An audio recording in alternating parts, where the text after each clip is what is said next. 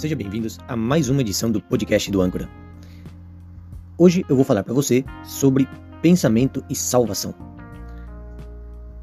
Você pode corrigir o pecado do seu vizinho ou irmão? É a pergunta do devocional de hoje.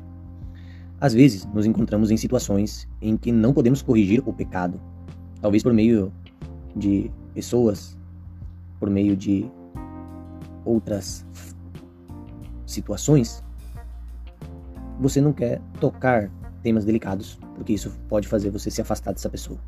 E também por causa daquela cultura. Você não pode julgar ninguém, você não pode acusar ninguém, porque é errado, cada um tem sua vida.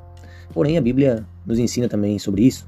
Se você quer saber o que a Bíblia realmente ensina sobre, sobre isso, se nós podemos ou não corrigir, julgar essas pessoas que estão fazendo coisas erradas, nós sim podemos fazer. E eu vou contar para vocês. Corrigir o pecado, muitas vezes as pessoas não querem fazer por medo de incomodar ou distanciar-se de alguém de quem nós gostamos. Muitas vezes nós não fazemos isso. Mas esquecemos que a exortação é uma ajuda também para quem está desviando. É um dever para nós. Para quem está indo para caminhos equivocados, para quem está se distanciando, para quem está se desviando do caminho certo, é o certo sim corrigir a pessoa. E como fazer isso? Como corrigir o pecado? Em Provérbios, capítulo 16, verso 6 diz que com misericórdia e verdade, o pecado é corrigido, e pelo temor do Senhor, os homens se afastam do mal. Provérbios 16, 6. É assim como a Bíblia nos ensina, que nós fazendo uma exortação para o nosso irmão, certamente essa pessoa vai ficar com temor de Deus e vai acabar voltando de novo para o sendeiro correto. É uma exortação, é uma advertência.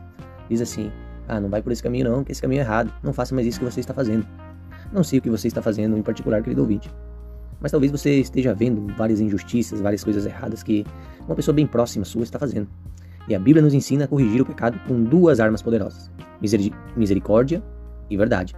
Ou seja, ter compaixão do pecador. Repito, misericórdia e verdade. A compaixão do pecador, amá-lo e olhá-lo na condição de fraqueza. Mas a verdade, entre aspas, também deve prevalecer e ser honesto porque suas ações só irão separar você de Deus e da sua vontade, e também terão consequências terríveis para a sua vida. Se você não conseguir separar o certo do errado, se você não conseguir corrigir, consertar, se você não conseguir consertar um erro de uma pessoa que você conhece. Meu dever é ser um vigia. Ah, você pode estar dizendo, ah, mas meu dever não é ficar cuidando da vida dos outros. Mas o que a Bíblia diz com respeito a isso? Em Ezequiel, capítulo 3, verso 17 ao 19, diz assim: Filho do homem, fiz de ti vigia para a casa de Israel, Portanto, ouvirás a palavra da minha boca e os avisará de mim. Quando eu digo ao ímpio, você certamente morrerá, e tu não o chamares a atenção, nem fales com ele, nem falares com ele, para que o ímpio saiba do seu mau caminho, para que viva, o ímpio morrerá pela sua maldade se ninguém falar nada para ele. Mas o seu sangue eu vou exigir das suas mãos, o sangue daquele ímpio que você não falou.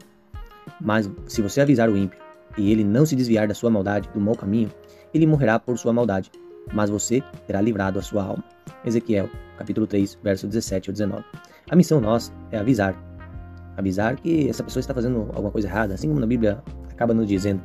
Não é como pensamos, que nós não devemos meter, se meter na vida dos outros, né? colocar uma, como diz muitas vezes, em briga de mulher, em, em briga de homem e de mulher. Ninguém mete a colher. Mas são ditados assim que estão na nossa linguagem popular, mas que não é bíblico. Não é assim. A Bíblia não ensina assim as pessoas.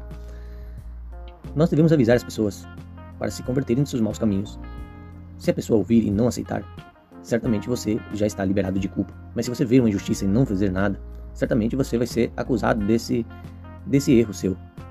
A torre de vigia é uma sentinela, um guardião que não dorme.